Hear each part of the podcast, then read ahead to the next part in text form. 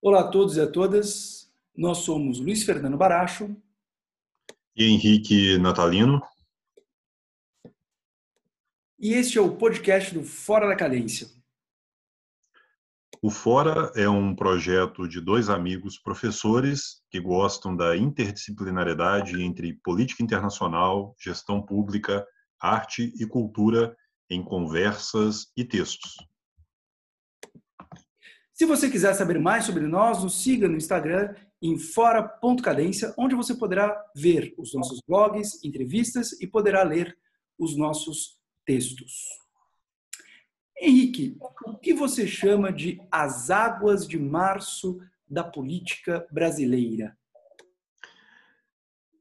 Veja, Luiz, uh, Águas de Março é um termo usado por Tom Jobim né, na sua famosa canção, que eh, denota o final do verão.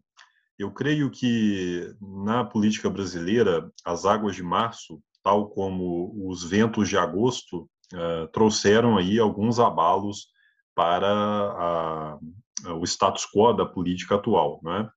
Vamos falar aí das crises que aconteceram no mês de março. Em primeiro lugar, a pandemia, não é, que está acelerando e em março tivemos aí o momento mais terrível até agora da pandemia, não é?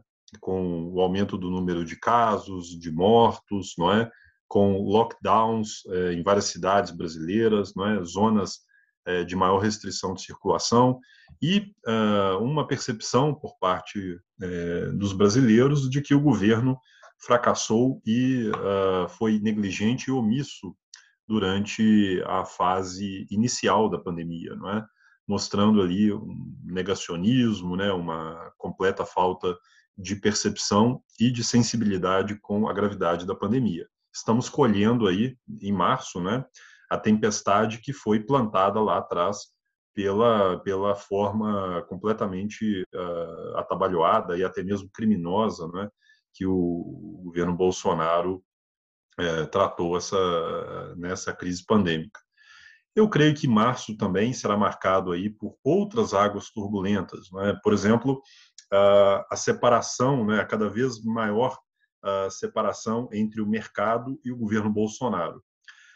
tivemos a carta dos empresários e do setor financeiro sobre a pandemia, não é, criticando as ações do governo Bolsonaro, falando sobre a ineficácia eh, do Ministério da Saúde, não é, a forma completamente omissa é, do presidente no que toca às vacinas, por exemplo, é? e exigindo né, do setor público que tomasse atitudes importantes. Então, eu creio que é, grandes pessoas, é, grande parte do, PUB, do PIB brasileiro, né, pessoas influentes, pessoas que têm peso, assinaram essa carta. Banqueiros, empresários, líderes empresariais, líderes de, uh, de, de, firmas de consultoria, professores da área de economia, né, pessoas que têm uma influência muito grande, demonstrando ali que hoje grande parte do empresariado, do setor econômico, setor empresarial, não é, das classes dirigentes, uh, estão dissociando a sua imagem e o seu apoio do governo Bolsonaro. É? Então isso estremeceu muito uh, o pilar econômico, o pilar liberal, né, é, capitaneado aí por Paulo Guedes, que foi um dos grandes núcleos de apoio ao governo Bolsonaro. Né?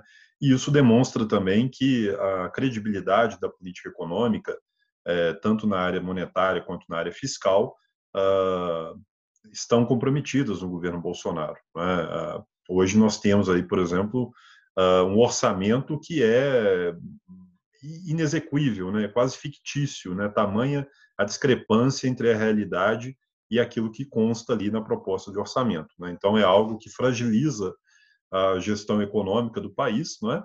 já está aí vivendo um momento de retração econômica uh, com idas e vindas desde 2014, não é? um país que já teve uma retração aí da sua renda per capita de 10% e que tem colhido aí consequências sociais eh, Outra, uh, outro fator aí turbulento dessas águas de março também foi a, a demissão desastrosa né, do ministro da Defesa, não é, que era uh, um dos pilares ali, né, os militares né, representavam também um dos pilares do governo Bolsonaro. né, o apoio é, das Forças Armadas à sua candidatura em 2018. Eu creio que a tentativa do Bolsonaro de politizar as Forças Armadas, né, de criar ali uma associação direta entre o presidente, uh, as Forças Armadas e o povo, não é? Uh, levou ao limite não é? essa tensão uh, institucional não é? de tentativa ali de, de trazer os quartéis para dentro do governo. É claro que o governo Bolsonaro já conseguiu é, é, caminhar muito nessa direção, não é? distribuindo cargos comissionados para oficiais da ativa, não é? para policiais militares reformados e até mesmo da ativa também, não é?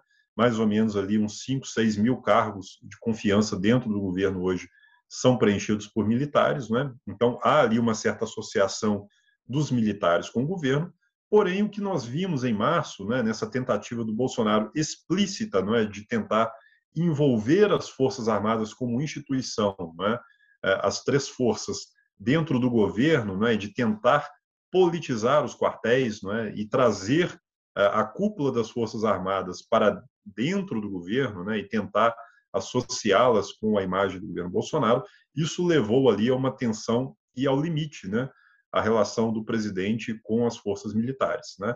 a demissão do ministro da Defesa uh, e a consequente demissão coletiva depois dos três comandantes das forças, algo inédito no Brasil desde os anos 70, não é, com a crise militar no governo Geisel entre o presidente e o ministro da, uh, do Exército Silvio Frota, mostrou que uh, no meio militar também há ali um dissenso, né?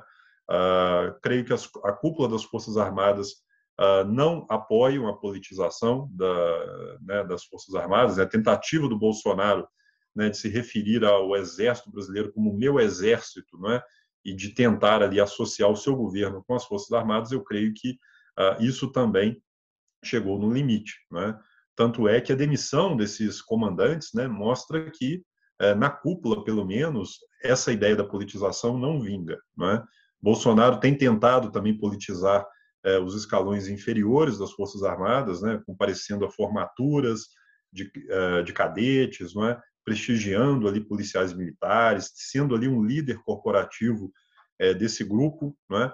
Mas eu creio que, ah, do ponto de vista institucional, né, a demissão do ministro da Defesa é, e a consequente saída né, dos comandantes militares, é, em grupo, mostram ali uma insatisfação é, no meio militar. E Bolsonaro, que tentava, portanto, mostrar que ele tinha base sólida nas Forças Armadas e a tentativa de uh, até mesmo enganar a população, né, dizendo que o seu governo era um governo militar, não é? embora né, nós estejamos numa democracia, não há governo militar numa democracia, não é?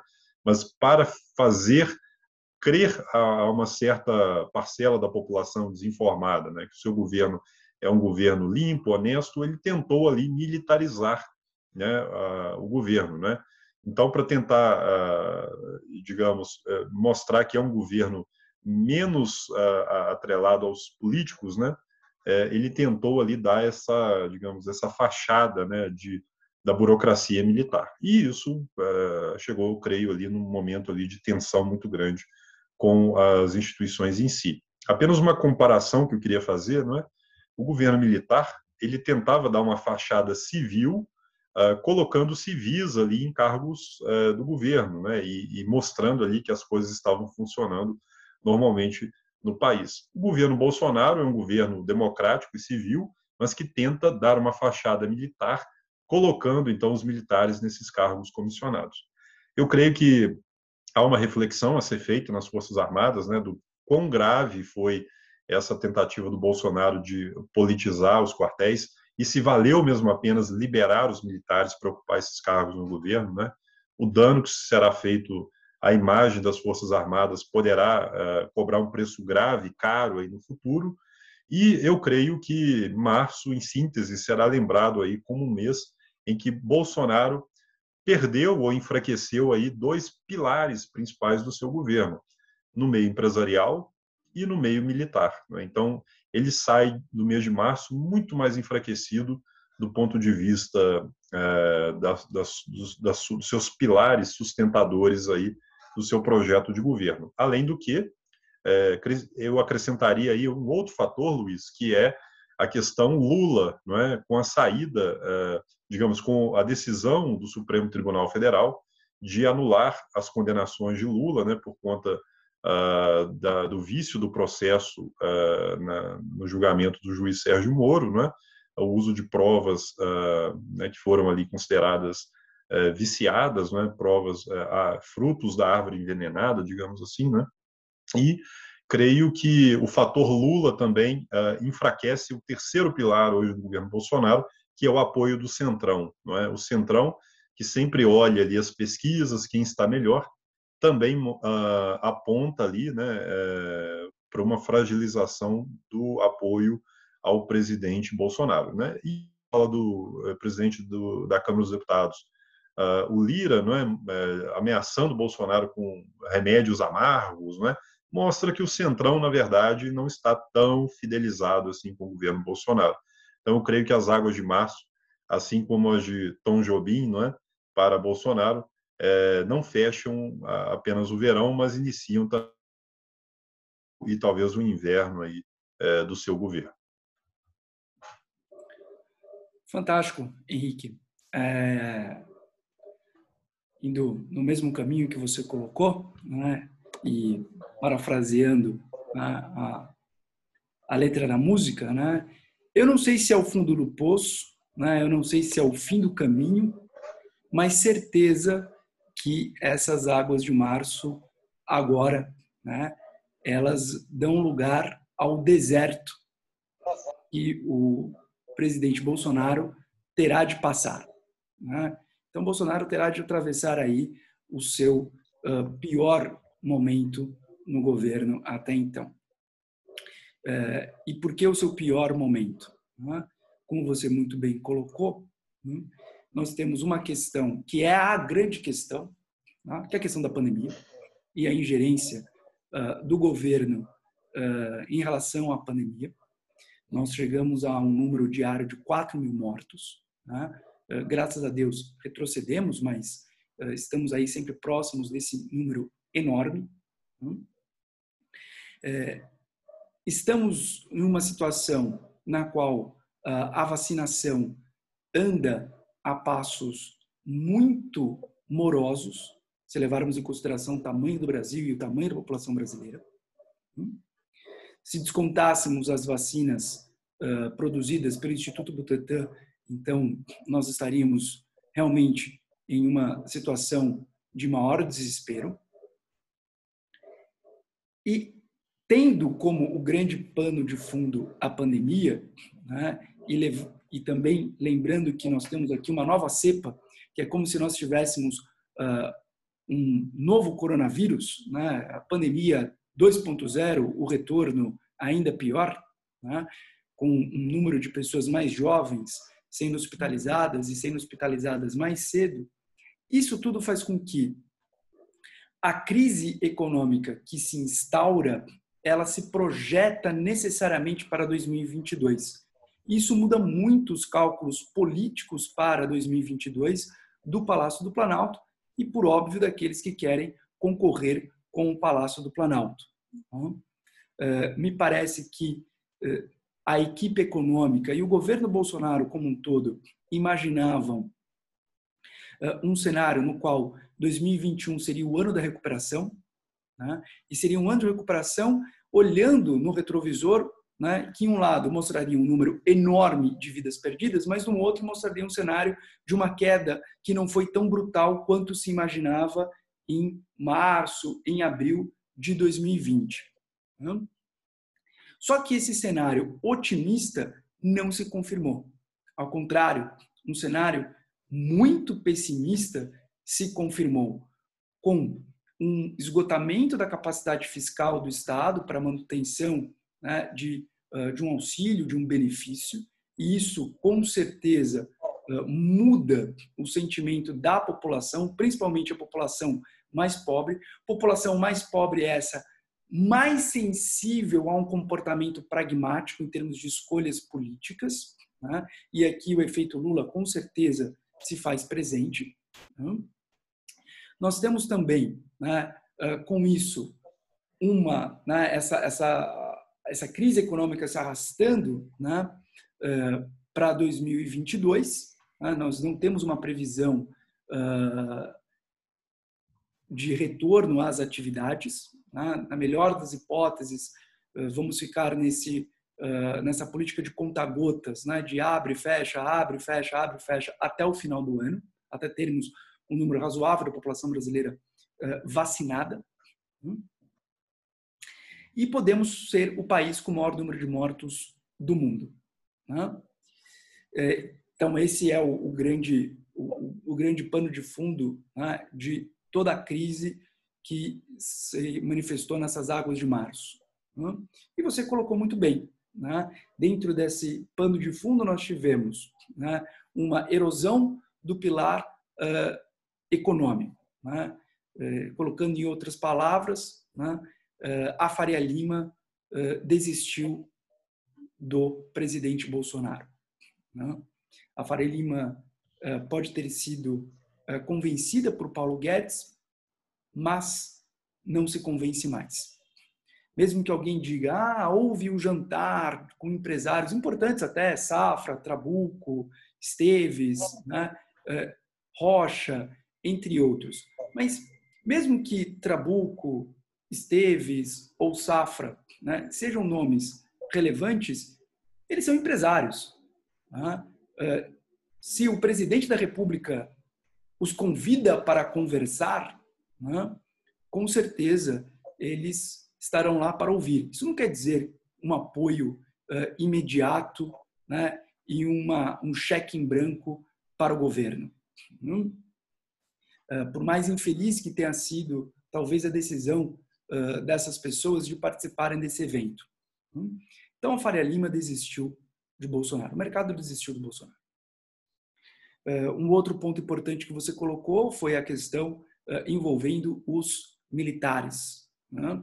Então, as Forças Armadas mostraram que elas têm um compromisso democrático, mesmo que eh, Bolsonaro não goste né, desta informação. E, por último, o Centrão. E o Centrão mostrou aquilo que ele é. O Centrão foi o mais honesto de todos. Né? O Centrão mostrou que ele está lá para estar no poder. Né? E poder é sempre uma projeção para o futuro. Então, se o centrão, né, mais fisiológico, notar que o futuro pode não estar com Bolsonaro, o centrão não tem fidelidade nenhuma. E esse deserto agora né, se completa com a CPI sobre a situação da pandemia.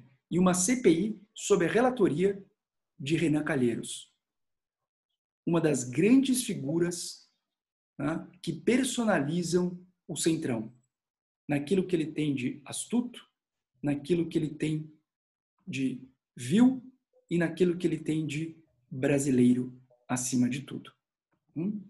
Então, agora, me parece que este deserto né, uh, se abre para Bolsonaro e vamos ver o quanto que ele está disposto a atravessar este deserto. Muito bem, Luiz. Enquanto no Brasil nós estamos vivendo aí as águas de março, né? nos Andes estamos tendo eleições, as eleições do Equador, né, no seu primeiro turno, e essa semana tivemos aí, é, no último fim de semana, o segundo turno no Equador, né? Com a vitória, a vitória de Guilherme Lasso no Equador. E no Peru tivemos eleições também, uh, o primeiro turno, né?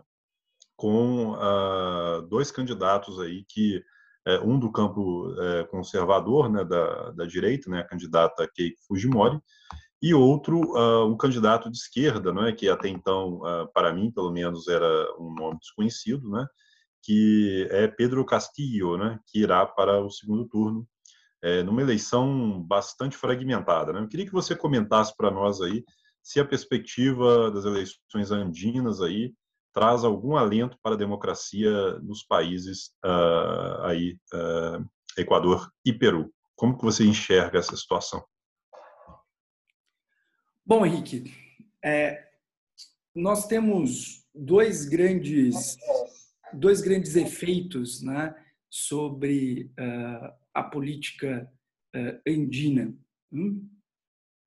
Um efeito, por óbvio, né, é o efeito da pandemia, né, que isso, enfim, em escala global. Né? Mas, além do efeito da pandemia, nós também temos um efeito que ele não é de hoje e ele tem uma relação direta com o Brasil, que são os desdobramentos da crise causada né, nos países andinos por conta uh, da Odebrecht. Né? Claro que a Lava Jato não se resume à Odebrecht, mas uh, a Lava Jato, ah, perdão, o grupo Odebrecht, ele tinha né, uh, vários investimentos né, em países como Colômbia, em países como Equador, em países como Peru. Né. No Peru e no Equador, por exemplo, a Odebrecht era o maior grupo econômico em atuação. Né. É, quando a Operação Lava Jato no Brasil revela né, relações escusas entre uh, um setor, uh, de, o setor empresarial né, com a administração pública, isso não se limita ao Brasil, mas também acaba atingindo contratos internacionais.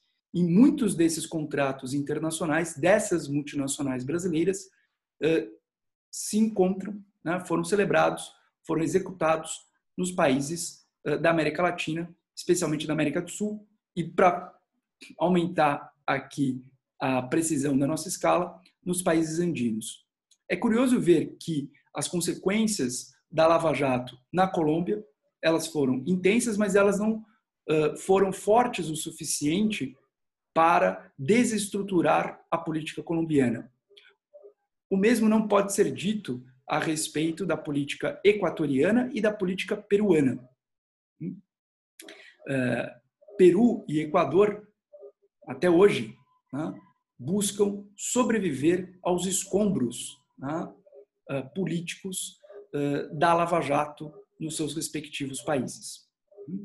Isso ficou muito claro no Equador em relação ao presidente Rafael Correa, hum, e isto ficou muito claro no Peru, quando o Peru acabou passando por uma sucessão né, de presidentes que não conseguiam estabilidade na formação dos seus gabinetes. Né? E talvez o tom mais dramático disso tenha sido o suicídio de Alan Garcia, uma importante figura da política eh, peruana, vinculado a um partido de cunho nacionalista muito tradicional no Peru, que é o APRA. Bom, olhando os resultados da eleição equatoriana. Né? Como você disse, o senhor Lasso acabou né, eh, ganhando ali as eleições, né? Eh, até causou uma certa surpresa, porque imaginávamos que seria o candidato mais eh, de centro-esquerda né? que acabaria ganhando. Né? O senhor Lasso não é a primeira vez que ele participa de uma eleição no Equador, né? fazendo um paralelo com a política brasileira, né? assim como Lula só conseguiu a sua vitória depois de algumas eleições disputadas e perdidas, né? Laço também passou pelo mesmo uh, pelo mesmo uh, processo. Né? Só que Laço não é um candidato de esquerda, Laço é um candidato liberal. Né? Ele, inclusive, foi o fundador de um movimento político né, no Equador né, que é o movimento Creio, que fazendo mais uma vez uma comparação com o Brasil, lembra um pouco, Henrique, uh, o Partido Novo de Amoedo aqui no Brasil. Então, uma figura, um empresário, um empresário do setor financeiro, no caso do Laço, tem até uma história interessante, ele é um, digamos, um self-made man, né, um rapaz simples, né, que começou uh, em no setor administrativo de um banco, cresceu e depois terminou ali como o grande né, bancário uh, peruano, uh, perdão, equatoriano. Uh. Ele é uma figura nova na, na, na, política do Equador, porque ele já foi ministro em algumas oportunidades. De toda maneira, ele usou literalmente o seu capital para fundar né, um, um, partido político e um movimento que agora né, rende uh, os seus frutos. Hum? Vai ser interessante ver como ele uh, vai conduzir agora a política uh, equatoriana, porque um ponto importante da política equatoriana, como já falamos no nosso último podcast, é a questão da dolarização, dolarização da economia equatoriana. Tá?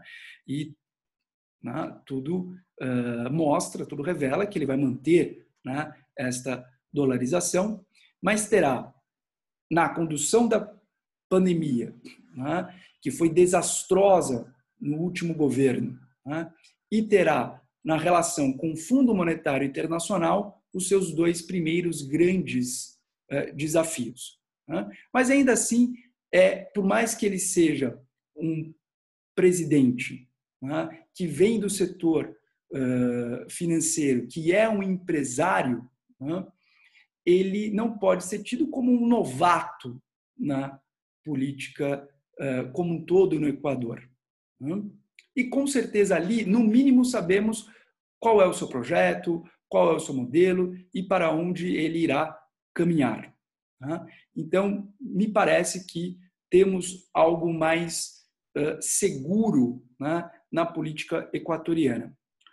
Uh, não podemos dizer a mesma coisa sobre política peruana. Hum? Por quê? Tá? De um lado, nós temos uh, uma candidata que representa um movimento uh, conservador e mais de direita, uh, muito importante na, na, política peruana, que é o movimento fujimorista. Né? Eu não colocaria o movimento fujimorista como parecido com o movimento bolsonarista e nem uh, diria aqui que existe um paralelo entre Fujimori pai e Fujimori filha no que diz respeito a Bolsonaro pai, né, e os seus quatro filhos. Né? Eu vejo o Fujimorismo mais semelhante com, por exemplo, o malufismo né, na política brasileira. Né? Depois, enfim, que tem os seus comentários, já que isso é um tema que você conhece muito bem. Mas é um movimento político que está ali persistente na na, na política peruana. Tem ali os seus momentos que consegue né, brilhar mais, outros menos, mas ele sempre está ali né, presente na política peruana. Com o suicídio de Alan Garcia e com a instabilidade causada não apenas pela pandemia, mas também uh, pela Operação Lava Jato, uh, a política tradicional peruana uh, ela foi completamente varrida. Tá? todos os nomes mais moderados, né, mais com maior capacidade de articulação, não se sustentaram. Né? E agora o eleitorado peruano muito dividido, era uma, foi uma eleição, primeiro turno muito fragmentado, né? um eleitorado inclusive também muito descrente, né? está apostando em projetos muito diferentes mas que tem né, é, na retórica antipolítica um ponto em comum.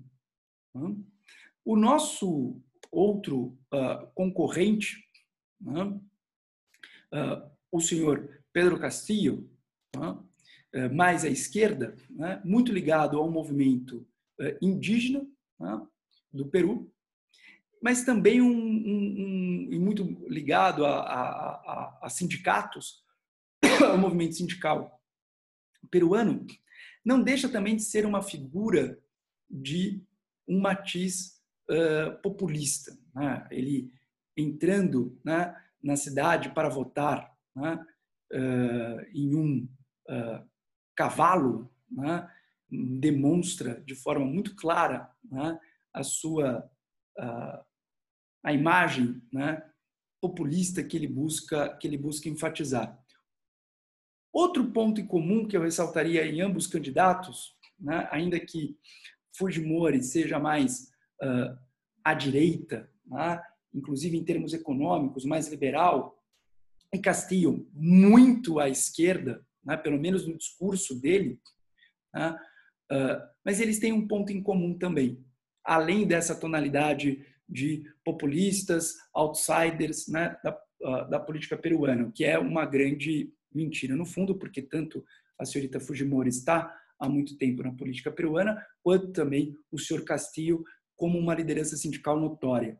Né? Mas tem um outro ponto em comum entre eles também, que é o fato de que ambos compartilham uma rejeição a uma agenda progressista de valores. Tá? Então, ambos compartilham posições, em termos de valores, muito conservadoras. Hum? É, o que, de certa maneira, representa, né, uh, mostra que esses temas uh, têm uma aderência muito grande na sociedade peruana. Porque tanto o candidato à direita quanto o candidato à esquerda, enfim, compartilham disso. Né? Então, das lições que podemos depreender uh, do Peru e uh, do Equador, né, nós temos uma lição interessante do Equador, né, que novas vias uh, são possíveis, respeitando as instituições democráticas né, e com certo pragmatismo, né, a despeito de todas essas crises. Já a lição do Peru não me parece ser uma lição, um caminho tão interessante. Tá? Uma manutenção de um discurso de polarização, a manutenção de um discurso que não permite o diálogo, que impede o consenso e que caminha para grandes rupturas. Né? E em 2022, o Brasil tem aí né, a possibilidade de seguir o caminho do Equador ou a possibilidade de seguir o caminho do, eh, do Peru. E quando eu digo seguir o caminho do Equador ou seguir o caminho do Peru, não estou dizendo necessariamente né, que o candidato, digamos, mais uh, o candidato, a candidata que for mais uh, liberal, uh, que tem uma agenda de responsabilidade fiscal mais rigorosa, mais séria, seja necessariamente aquele ou aquela que se mostre como né, o melhor caminho para o Brasil. Não é isso. Mas a questão é: podemos fazer escolhas que nos mantenham no jogo democrático, ou podemos fazer escolhas que continuem nos mantendo no jogo democrático, mas que esse jogo democrático e essas instituições sejam, continuem sendo testadas ao limite. E se nós continuarmos por mais uma década testando os limites das nossas instituições democráticas, uma hora essas instituições não aguentam. E é isso que eu acho que todos nós brasileiros devemos evitar.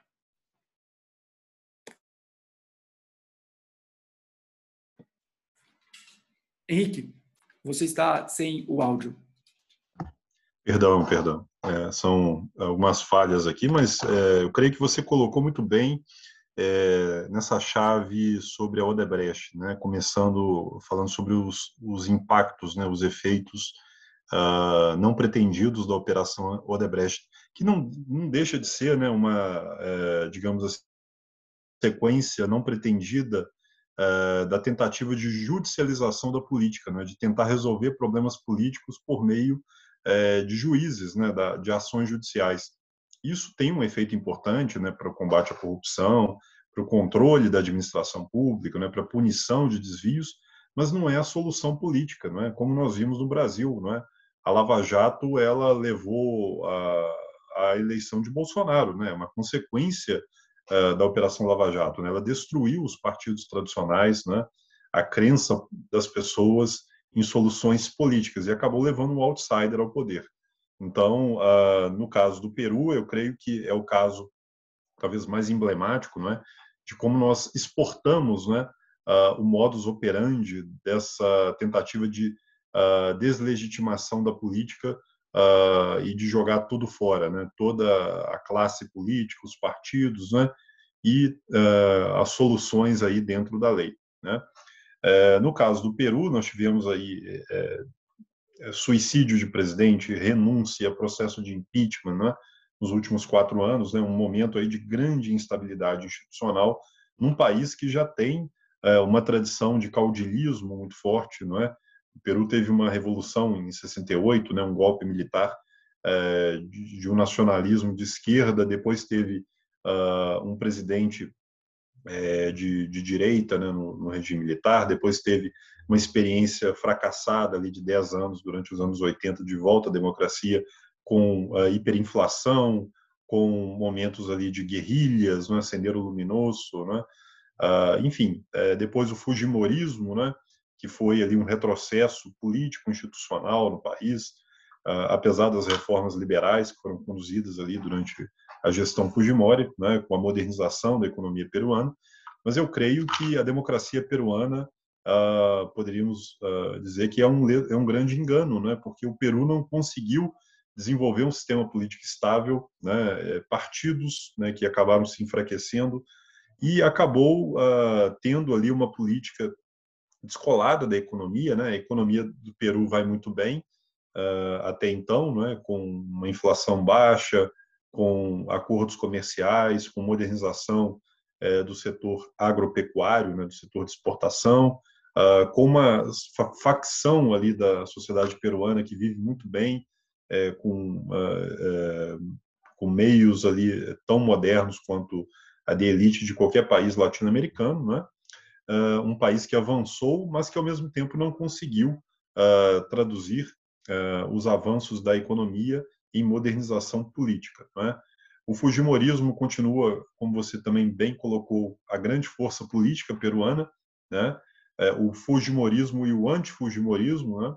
É, com seus descendentes, né? a senhora Keiko Fujimori, hoje como herdeira é, do Fujimorismo, uh, e talvez ali esse movimento indígena, né? como uh, digamos, uma, um, um, movimento com certo atraso né, que chega no Peru do que aconteceu na Bolívia nos anos 2000 com a eleição de Evo Morales, não é? que tem as mesmas feições, digamos, muitas semelhanças com esse candidato Pedro Castillo, né? ligado ao setor indígena, ao movimento sindical, né? a uma esquerda uh, completamente uh, fora ali da, da, do momento em que nós vivemos, não é?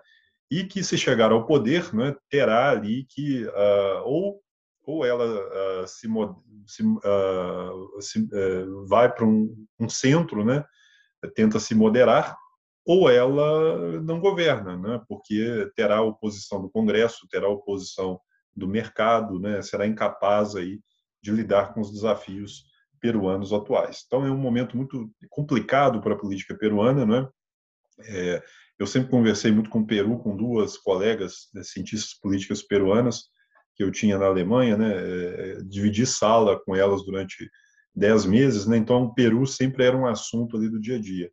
Eu acredito que elas hoje estão com dificuldades muito grandes para explicar o que está acontecendo no Peru e terão aí, é, creio eu, muito trabalho também pela frente aí para tentar racionalizar o que acontecerá caso uh, qualquer um desses candidatos ganhe, né? Tanto Keiko né, que representa o Fujimorismo, né, que é um episódio tenebroso da política peruana, quanto a essa esquerda, digamos, para utilizar um termo de um escritor peruano chamado Mário Vargas Llosa, né, uma esquerda jurássica, né, uma esquerda carnívora, que ainda não se adjornou, né, que não entendeu ainda o mundo em que nós vivemos. E no Equador, é, creio que é, é, um passo positivo. Primeiro, que eles tenham feito uma mudança é, política dentro das normas constitucionais, dentro das instituições, com uma transição pacífica, não é? é do correísmo, né, que é uma força política importante no país, não é?